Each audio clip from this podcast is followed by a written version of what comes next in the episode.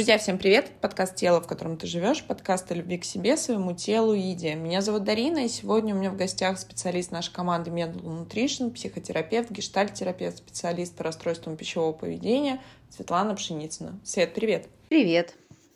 Свет, сегодня поговорим об отношениях. Друзья, мы сразу скажу, что завершились наши терапевтические группы по нашим отношениям с едой, и начинаются новые группы по нашим отношениям с собой, как обычно, и, собственно, с теми, кто нас окружает. Свет, на самом деле, тема отношений, она всегда актуальна, и, честно, друзья, к своему студу не помню, в какой книге я прочитала, но мне понравилась часть истории автора, который рассказывал, что когда он участвовал в боевых действиях, точнее, в может быть, ты меня поправишь, может, ты вспомнишь, откуда это, правда, не помню.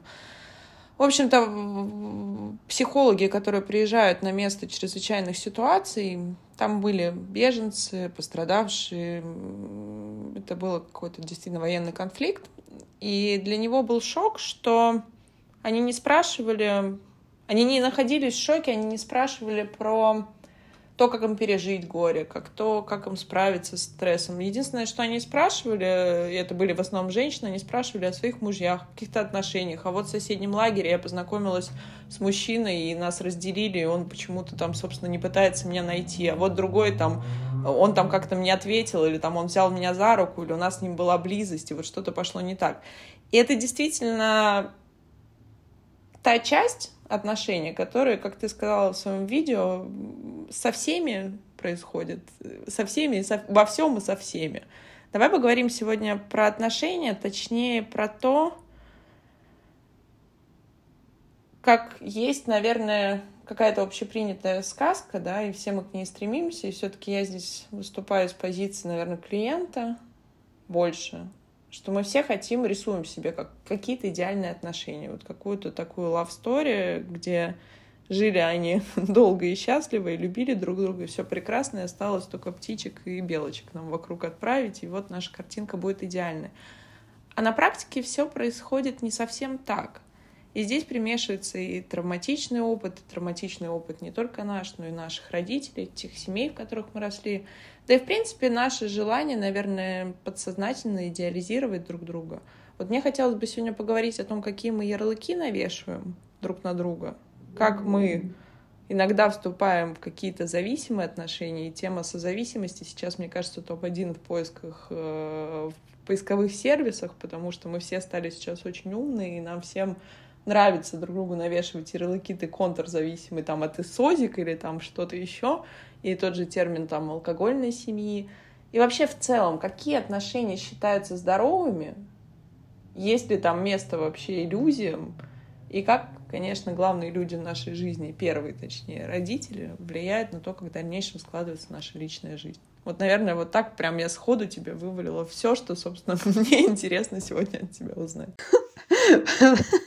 Э, прости, но то, что ты вывалила, это примерно дня на три таких плотных разговоров, плотных бесед.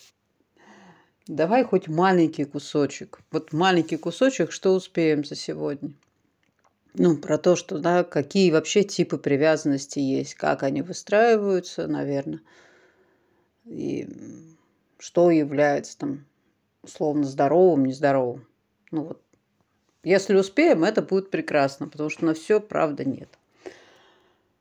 Ну, и тогда начинаем. Существуют, ну, психологи определяют там четыре типа привязанности условно. Самый прекрасный, самый здоровый – это безопасный тип привязанности, когда я такой, ты такой, и ты можешь уйти, я могу уйти, но сейчас нам вместе хорошо, и мы вместе.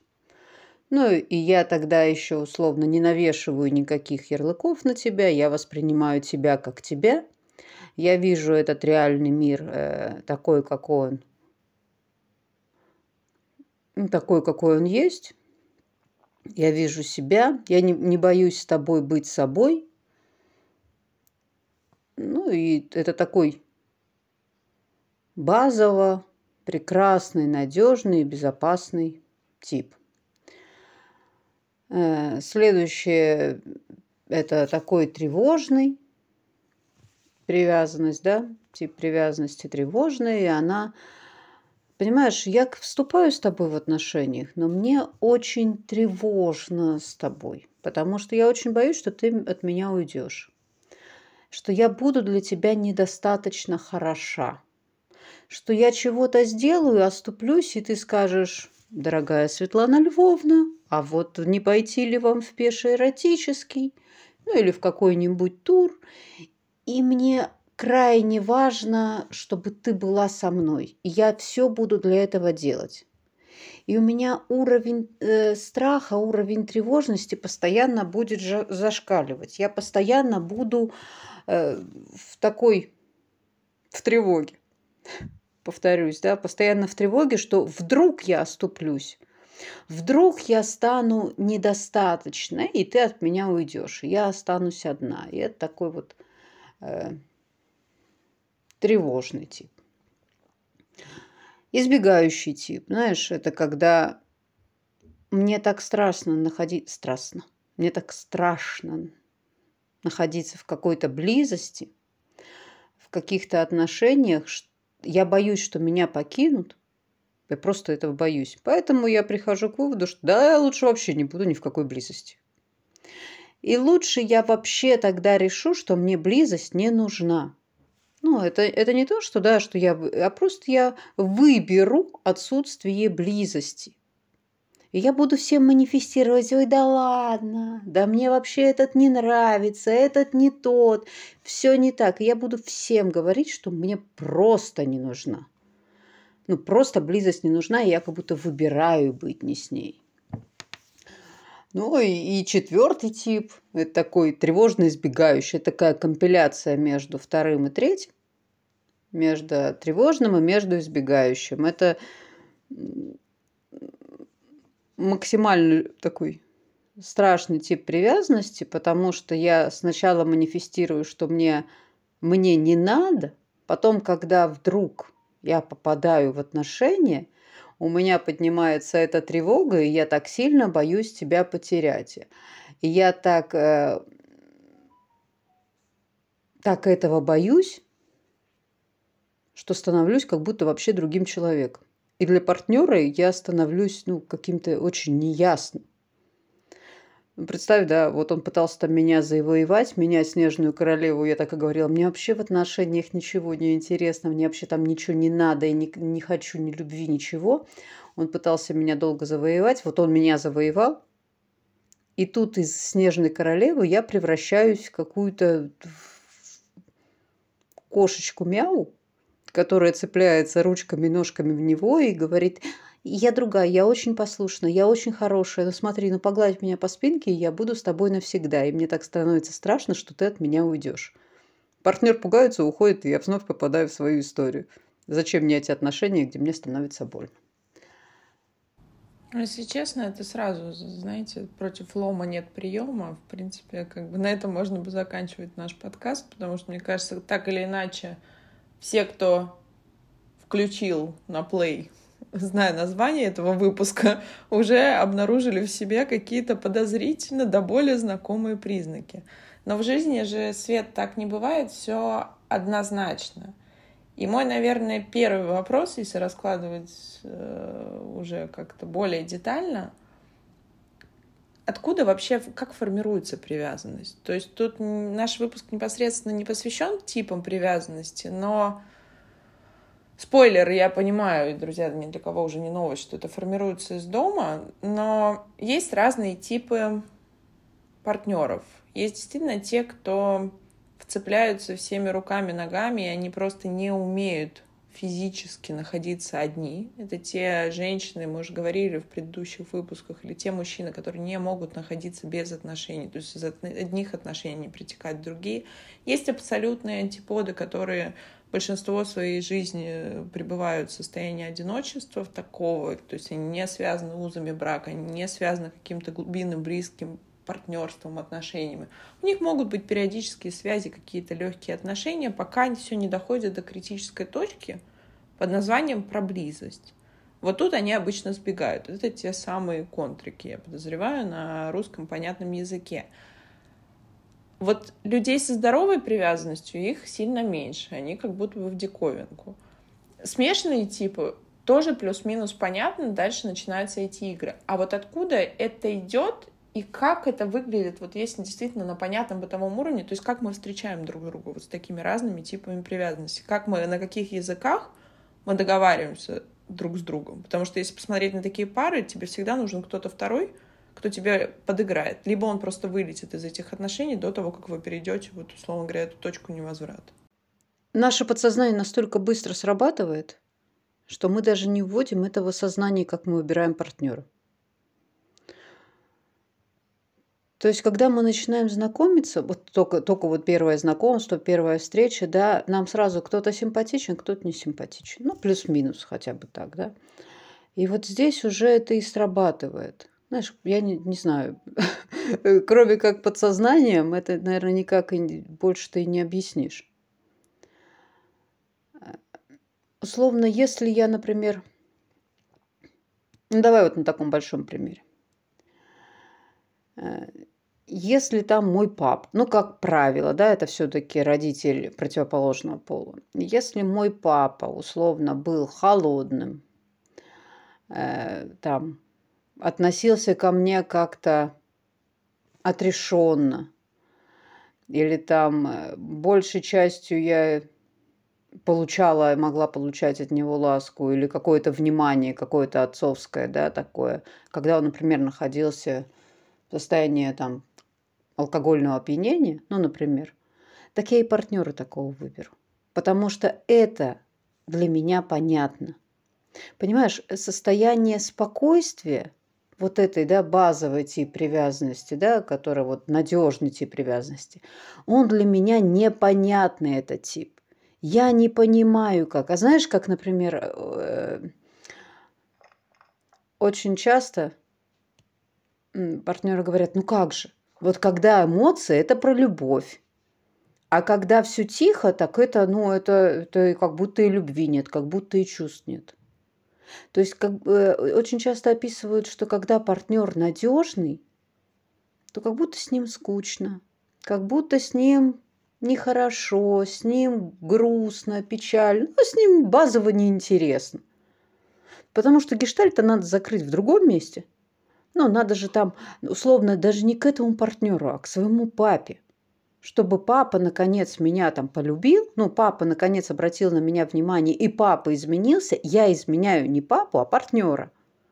Ну, это, конечно, зависимые отношения, конечно, они здоровые. Но вот отвечая на вопрос, как входят и что делают там, и почему выбирают таких партнеров. Потому что хотят изменить и находятся в отрыве от реальности. Вот ты начала, во-первых, спасибо за примеры, достаточно на понятном языке, друзья. Думаю, тем, тем, кто с этим сталкивался, точно будет понятно, о чем мы говорим. А вот если говорить, условно говоря, какие комбинации могут быть и должны, чтобы я получилась, к примеру, с избегающим типом привязанности, или там я получился как мужчина с тревожным типом, или вот с смешанным. И, собственно, самый резонный вопрос, и для родителей в том числе, с каким, чтобы я получился с нормальным, здоровым, базовым типом привязанности все-таки. Для родителей это быть ясным. Ну и для партнеров это везде. Если вы хотите нормально здоровых отношений, будьте, пожалуйста, ясными и будьте в контакте с партнерами. Так же, как и родители с детьми. Будьте ясными для них, предсказуемыми.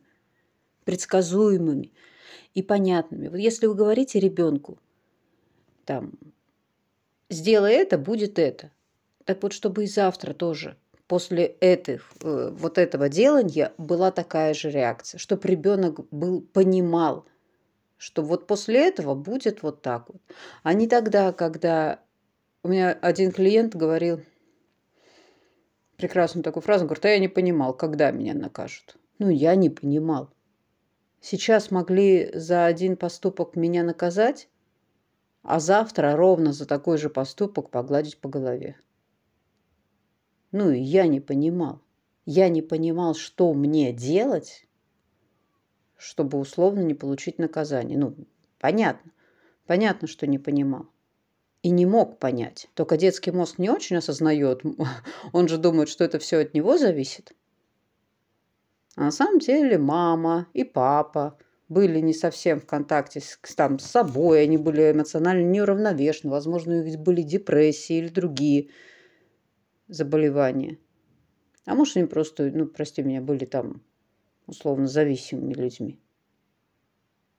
И вели себя так, как умели вести. А бедный ребенок думал, что это правильное поведение и зависит еще и от него. Брал на себя эту ответственность, которая никак не может быть его ответственностью. И теперь он также выстраивает в отношениях э, со своими партнерами уже во взрослой жизни.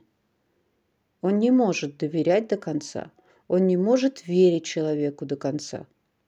Доверия, ну, нет. Если человек, например, сказал, хорошо, я завтра буду, там в 13, да, то в 12 часов там человек с тревожным типом, да, он уже начинает тревожиться и думать, а где, а что. Вот этот мем, да, там из серии «Здравствуйте, дорогие проститутки, проходите, дорогие проститутки». Когда на самом деле человек просто заснул. Тревожный тип. Человек боится, что его предадут. Человек боится, что его оставят. И что он недостаточно был хорош для этого. Надеюсь, отвечаю на твой вопрос. Ты знаешь, на самом деле э, нельзя точно сказать, как родители себя ведут, и у ребенка достоверно будет, например, тревожный тип, да, или там избегающий. Нельзя достоверно сказать, потому что это реакции. Реакции э, человека, реакция ребенка или там реакции взрослого.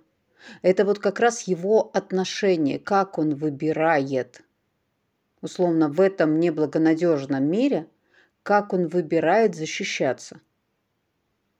Ну, ставить себя, отключать свою потребность и избегающий тип уходить, или э, тревожиться и стать э, самым незаменимым.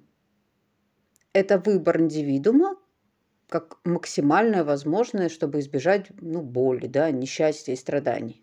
Ну хорошо, вот мы часто, условно говоря, есть достаточно популярная книга «Женщины, которые любят слишком сильно». И это тот тип женщин, которые встречают всегда по тем или иным причинам недоступных мужчин. Они могут быть эмоционально недоступны, да, те самые контрики. Они могут быть нарциссами, и имея даже не нарциссическое расстройство, но сильно нарциссический компонент. Они могут быть женаты, они могут быть не готовы брать ответственность, они могут быть мамины сынки, друзья. И тут я никого не, не обижаю, не пытаюсь обидеть. Просто тот паттерн поведения, ту модель поведения, которую они используют, они очень привязаны к маме. Это один тип женщин. Есть другие, есть холодные женщины. Есть женщины, которые выполняют функцию мамы, всех спасают. То есть вот если мы все-таки больше говорим про женщин, и про мужчин мы тоже сегодня скажем, но мне вот как-то больше о наболевшем со стороны тех, кого среди нас, среди нашего проекта больше. Вот как здесь работать, то есть как здесь распределяется реакция. То есть, к примеру, вот женщина, которая подсознательно выбирает себе несвободных мужчин, недоступных либо эмоционально, либо физически наличием жены, семьи, детей и всех остальных. То есть вот как здесь, к примеру, механизм работает? Откуда это берется? Вообще сейчас не буду умной. Это зависит от индивидуальных особенностей каждой женщины и от ее реакций. Ну и каждой женщины, и каждого мужчины.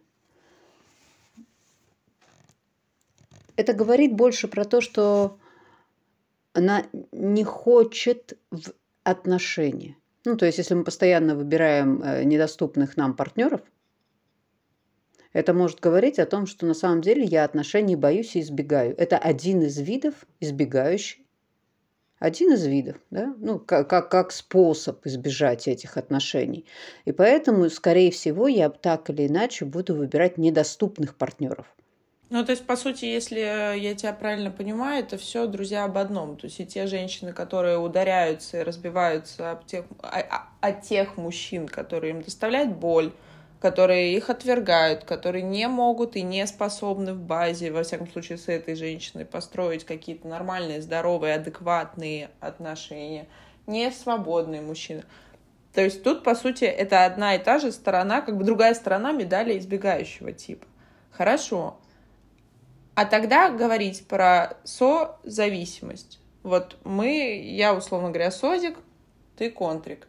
Как здесь работает механизм? То есть какими, условно говоря, фибрами, и я повторяю свой вопрос, ты сказал, что мы выбираем подсознательно, но как мы договариваемся, как мы вовлекаемся в эту игру? Условно говоря, я тебя сначала догоняю, потом мы разворачиваемся, бежим в обратную сторону, меня уже догоняешь ты. И так люди живут годами. Ну, смотри, например, да, я очень боюсь тебя потерять, и я, и я при этом я считаю себя в базе ну, такой, и я начинаю тебе демонстрировать там все свое тепло, всю свою работу. Я начинаю расправлять крылья, я начинаю тебе показывать, какая я замечательная, и так боюсь тебя потерять, и я все для тебя делаю. Ну, такие проявляю, такие зависимые отношения. А ты все это принимаешь, принимаешь, принимаешь, и, соответственно, отдаешь-то мне мало. Ну, если сказать э, больше, вообще ничего не отдаешь. Ты принимающая сторона. Ты в этом моменте такая, знаешь, такая э, мне не нужны отношения, ты такая холодная, а я все для тебя делаю. Ты просто принимаешь. В какой-то момент, э, ну, мне, наверное, это чуть надоест, ну, э, или отдавать уже будет нечего, я почувствую себя опустошенной, скажу, да как так-то, я вообще тебе все отдаю, а тебе ничего не надо, я разворачиваюсь и ухожу. И в этот момент ты начинаешь полыхать ко мне любовью.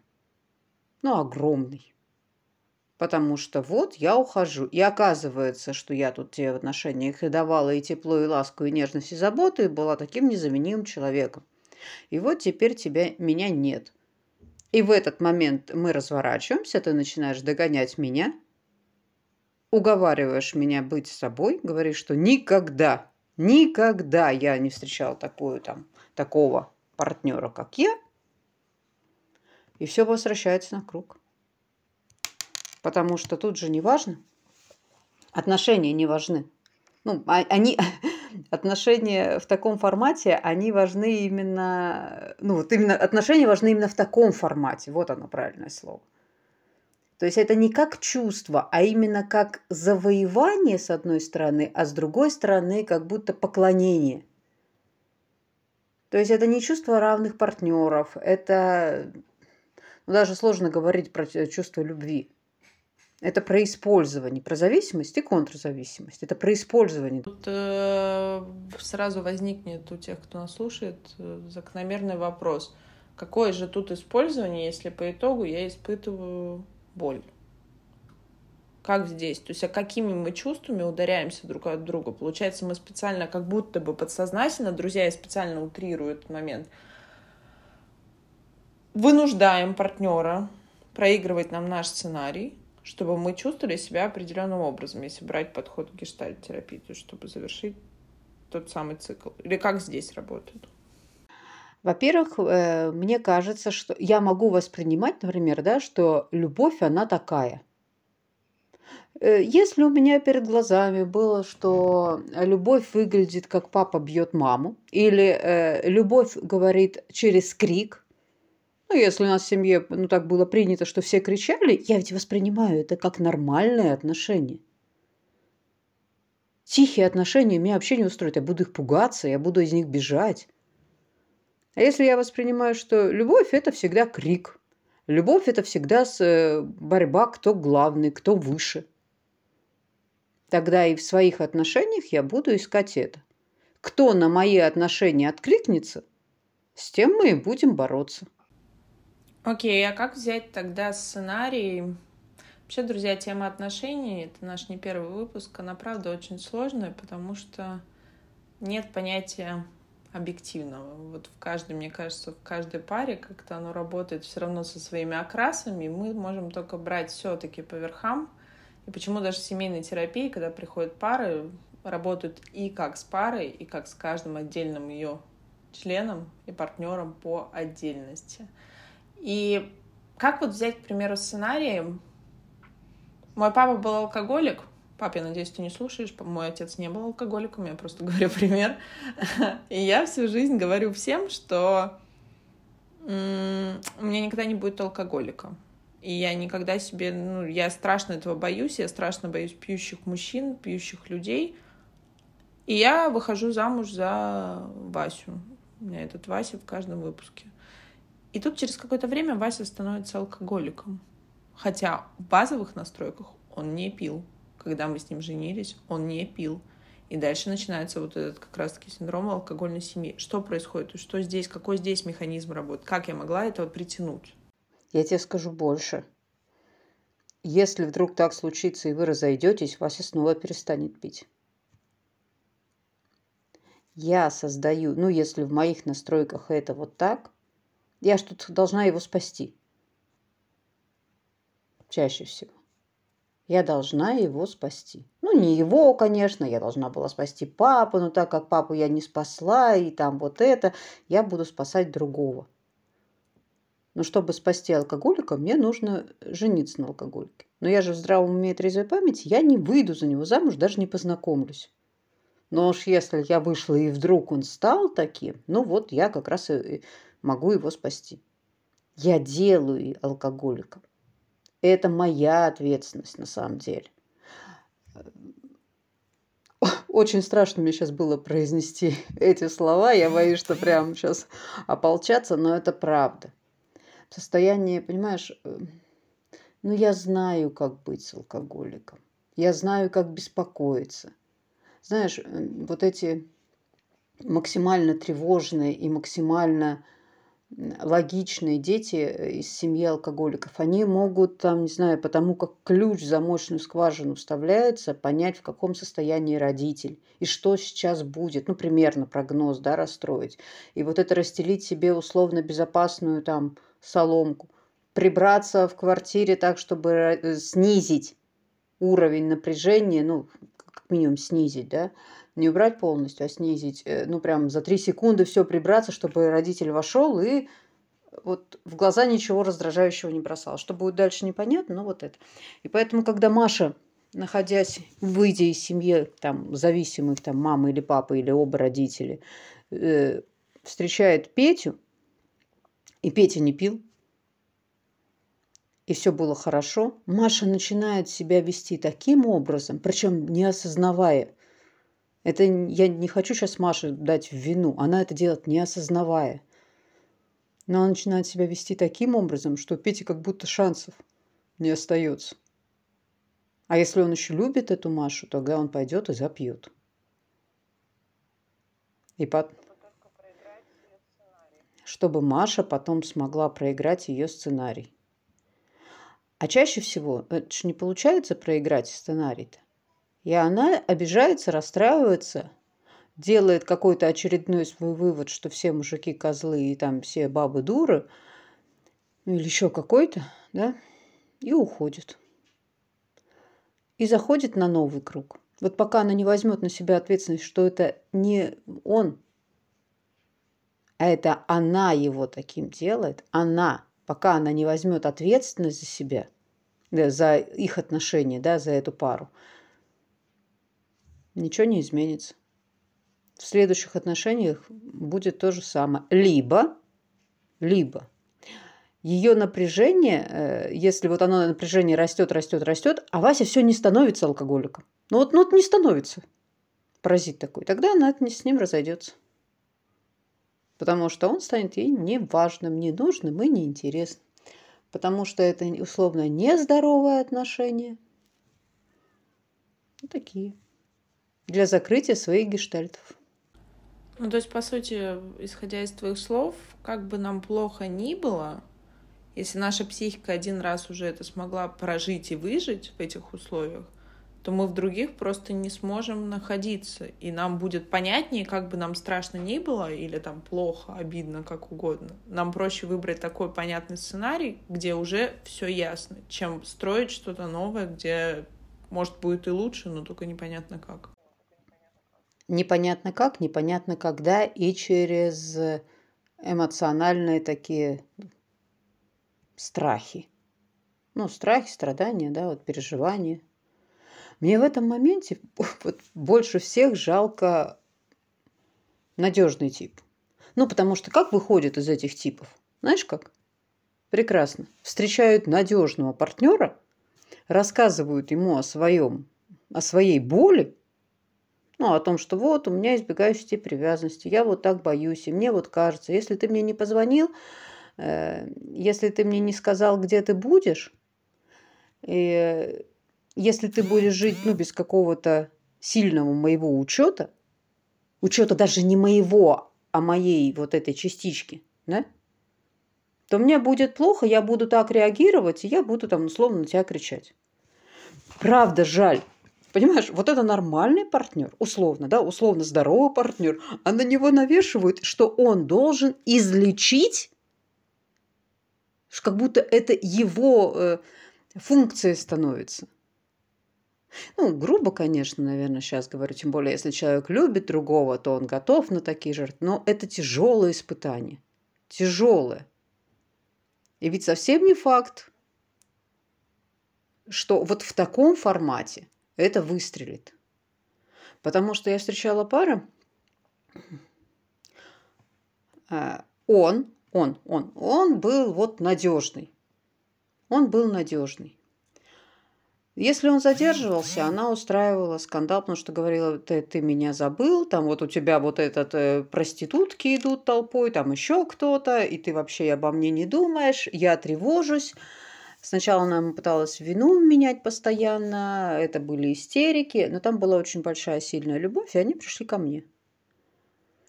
И вот это мы все с ними раскопали, и про тип привязанности. И он говорит, да, я, я настолько ее люблю, я буду готов. Ну, то есть я не буду, я готов осознавать, понимать и делать так, чтобы ей стало легче. Ой. Ну и делал. Делал. Так как будто бы она стала к этому относиться, знаешь, как к данность ни с уважением, ни с пониманием, ни с какой-то благодарностью. Ну, спасибо, что ты обо мне заботишься, мне вот это. А знаешь, а с такой... Э, так так и надо. Ты мне должен. Ну, у нее смешанный был тип привязанности, поэтому у нее то тревожно избегающая она такая была. Вот. Ну подожди, тогда получается, исходя из твоих слов, тут как будто бы тогда и поддерживать друг друга не надо в этом, э, потому что, знаешь, получается, как в стихотворении, ты зачем меня? Я тебя спас с такой глубокой лужи. Ты дурак, я здесь вообще-то живу. Что, может быть, э, и не стоит тогда. И получается, мы же действительно не любим людей, э, как сказать, тех, которые как сказать, даже если брать треугольник Карпман, если человек из него выходит, Соответственно, разваливается система. Уже непонятно, с кем играть. И Созик не сможет без контрика. Ему не с кем играть, ему не об кого ударяться, ему не об кого раниться. Там нет второй стороны. Вторая сторона говорит, вот, я открыт, все хорошо, ртом договариваемся, а Созику некомфортно. Или тому же контрику, ему некомфортно. Как тогда здесь? То есть что это? Тогда мы подходим к вопросу того, как выстраивать эту надежную привязанность, и есть ли вообще жизнь в паре у людей с ненадежным типом привязанности. Мне кажется, я подытожила всеобщий какой-то большой вопрос. Слушай, прекрасный тип. Э, во-первых, понимаешь, вот если бы в моем примере она бы взяла на себя вот эту часть ответственности, а не переложила все полностью на него. Ты мне должен, и поэтому ты должен стать таким. Было бы по-другому. То есть прежде всего осознать, какой у тебя тип привязанности, в каких отношениях ты находишься и что ты готов с этим сделать. То есть, знаешь как, это, наверное, перестать перекладывать ответственность за себя и за там, что с тобой происходит, на всех. На маму, на папу, на страну, на родину, на флаг, на всех.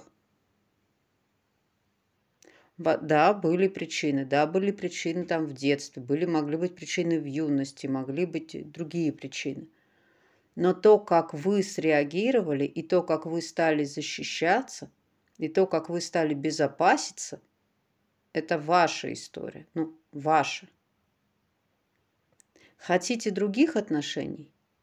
Ну, более полноценных, более полно, не знаю, весных, наполняющих. Чтобы они не разрушали ни вас, ни партнера приносящими радость и удовольствие. Возьмите на себя эту ответственность и начните меняться сами. Терапия, групповая терапия, э, развитие там с помощью книг. Есть же масса литературы. Почему я в данном случае больше настаиваю на групповой терапии? Потому что с помощью группы можно видно, ну, можно видеть, какие, какие типы привязанности. Как я отрабатываю, как я избегаю, как я это делаю. Ну, больше вариаций, больше шансов. Можно что-то делать. Ну, сейчас, мне кажется, ты доброй половине тех, кто нас слушал, вернула ответственность. Половину... Первая добрая половина выключила уже на этом моменте, как только ты вернула еще про Машу ответственность, собственно, за ее мужа алкоголика. Там уже закончилось прослушивание подкаста. Друзья, для тех, кто остался, на самом деле я хотела тебя спросить про групповую, про нашу терапевтическую группу и отношения.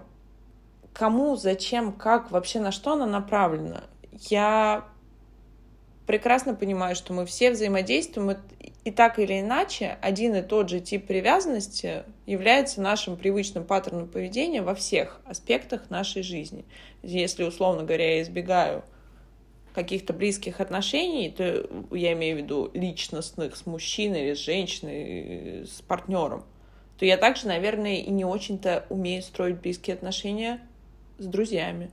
Или я не очень-то в целом доверяю людям, потому что у меня уже базовая установка, что люди врут, люди меня либо оставят, либо покинут, и пойду-ка я тогда вообще от них отстранюсь, чтобы мне не было больно. Как здесь работает группа, то есть вот с каким запросом можно прийти такие группы? Мне правда кажется здесь разделять, разделять и понимать. Э, я бы разделила все равно две группы. Одна группа та, которая Э, есть я и мои отношения вовне, как я выстраиваю, как на меня смотрят, как я реагирую на это. Понимаешь, мои отношения, мои реакции, как там, не знаю, условно могут воспринимать эти реакции. И про взаимосвязи. А вторая, я, наверное, понимаешь, больше бы, ну это уже э, такая более глубокая группа про исследование себя – для чего у меня такой условно тип привязанности? Вот он что делает мне? Он как мне помогает? Про исследование в глубину, вовнутрь. Но, конечно, начинать, по сути, начинать, естественно, стоит э, вообще в обнаружении – снаружи, да, как эти типы привязанности, какой у меня тип привязанности, как реагируют, как с остальными, что мне с этим делать, а почему я, например, условно здесь не могу остаться, ну, в этих отношениях, а как я так э, считываю, что партнер меня сейчас отвергнет, а что будет, если меня партнер отвергнет. Ну, понимаешь, в тревожном типе там же очень такой зашкаливающий, а вот меня он отвергнет и все – ну и все. И конец. И больше невозможно. Страхов много. Знаешь, это ключевое, и, друзья, зачастую, наверное, у людей с таким типом привязанности, это вот то, что приносят нам клиенты, это глубинное ощущение одиночества, чувство одиночества, даже находясь в отношениях, потому что построить просто отношения и построить близкие отношения, это, мне кажется, два настолько полярных состояния, между которыми реально пропасть, которая наполнена нашими установками, нашим детским травматическим опытом, просто травматическим опытом, потому что с каждым из нас случалась жизнь, какими-то нашими страхами. Да и в целом, тем, мне кажется, Свет, что нас не очень-то учили, как это в детстве, я думаю, большинство из нас, не чувствовать, не говорить о своих чувствах, не, наверное, как-то изъяснять их в той понятной форме, которое будет понятно другому человеку. И ты говорила, как раз-таки ты сказала о том, что можно исцелиться, условно говоря, друзья, немножко смягчаю пилюлю, об другого человека с нормальным типом привязанности, если сказать ему о том, что у вас есть эта особенность, и если он пойдет на то, чтобы вместе с вами, разделяя ответственность, как-то любить вас на вашем языке. И если, условно говоря, когда ты говоришь, что придешь час, э, в час дня, а приходишь в час 05, и у меня уже поднимается паника, тревога, и я уже ловлю себя на том, что я собираю твои чемоданы, и они стоят где-то у входа, то ты поймешь. И, наверное, в следующий раз ты приедешь в 12.55, чтобы такой ситуации не произошло. И это тоже про близость, про доверие. А тем, кто, к примеру, не может построить отношения. Или вот один и тот же повторяющийся сценарий, например, не знаю, от меня вечно уходят мужчины. Вот каждый, вот беру их такого и другого, и, и все начинается хорошо, а потом они берут и уходят. Так вот тут и хорошо исследовать, а что ты такое делаешь? Я все равно про ответственность, я все равно сюда ее буду возвращать. А что ты такое делаешь, что и такой, и второй, и третий уходит? Но ведь это явно уже не в них вопрос. Если один, второй, они разные, и они все равно уходят. И тогда, наверное, следует задать вопрос, а я вообще отношений-то хочу? А что там в этих отношениях? А как я себе представляю отношения? Вообще отношения это что такое? Мы настолько, понимаешь, настолько э, хотим отношений, только непонятно, каких отношений мы хотим и что есть такое отношение. Если я живу с партнером, это отношения? А если я не живу с партнером, но мы делимся, у нас какие-то общие цели, это отношения? Понимаешь, у нас как будто нет понимания, нет даже, знаешь, даже, наверное, хотела здесь больше понима- э, прояснить, мы даже не понимаем, какие отношения с собой-то. Мы же через партнера пытаемся понять, какая я сама по себе. Условно. Если меня партнер любит, ладно, если от меня партнер не уходит, если меня партнер выбирает, со мной все ок. Если партнер уходит или не выбирает, или там на Машку смотрели, на меня не посмотрели – моя здоровая часть здесь отключается. И включается вот это невротическое. Что-то не просто партнеру больше нравится Машка, а это означает, что со мной что-то не ок. Я, понимаешь, я вот здесь не в контакте и не в отношениях даже с самим собой. Я себя не понимаю. Я не понимаю, какая я, что со мной, чего я хочу и вообще каких отношений я хочу – а вообще хочу ли я отношений с кем-то? Или я сейчас нахожусь в таком э, жизненном состоянии, что я отношений-то не хочу?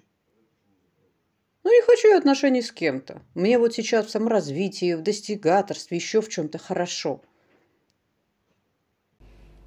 Да, сложно, друзья, спорить с гештальт-терапевтом который доподлинно знает, что если один раз это случайность, если два, ну, с натяжкой, а если три, четыре, пять и шесть, то это уже точно повторяющийся сценарий. И тут я точно не возьму на себя такое право тебе как-то перечить. И мне вспомнилось, что ты в одном из выпусков говорила, что ты всегда у своих клиентов спрашиваешь, а что для вас значит близость, к примеру, или что для вас значит любовь. Для разных людей это может означать действительно абсолютно другое.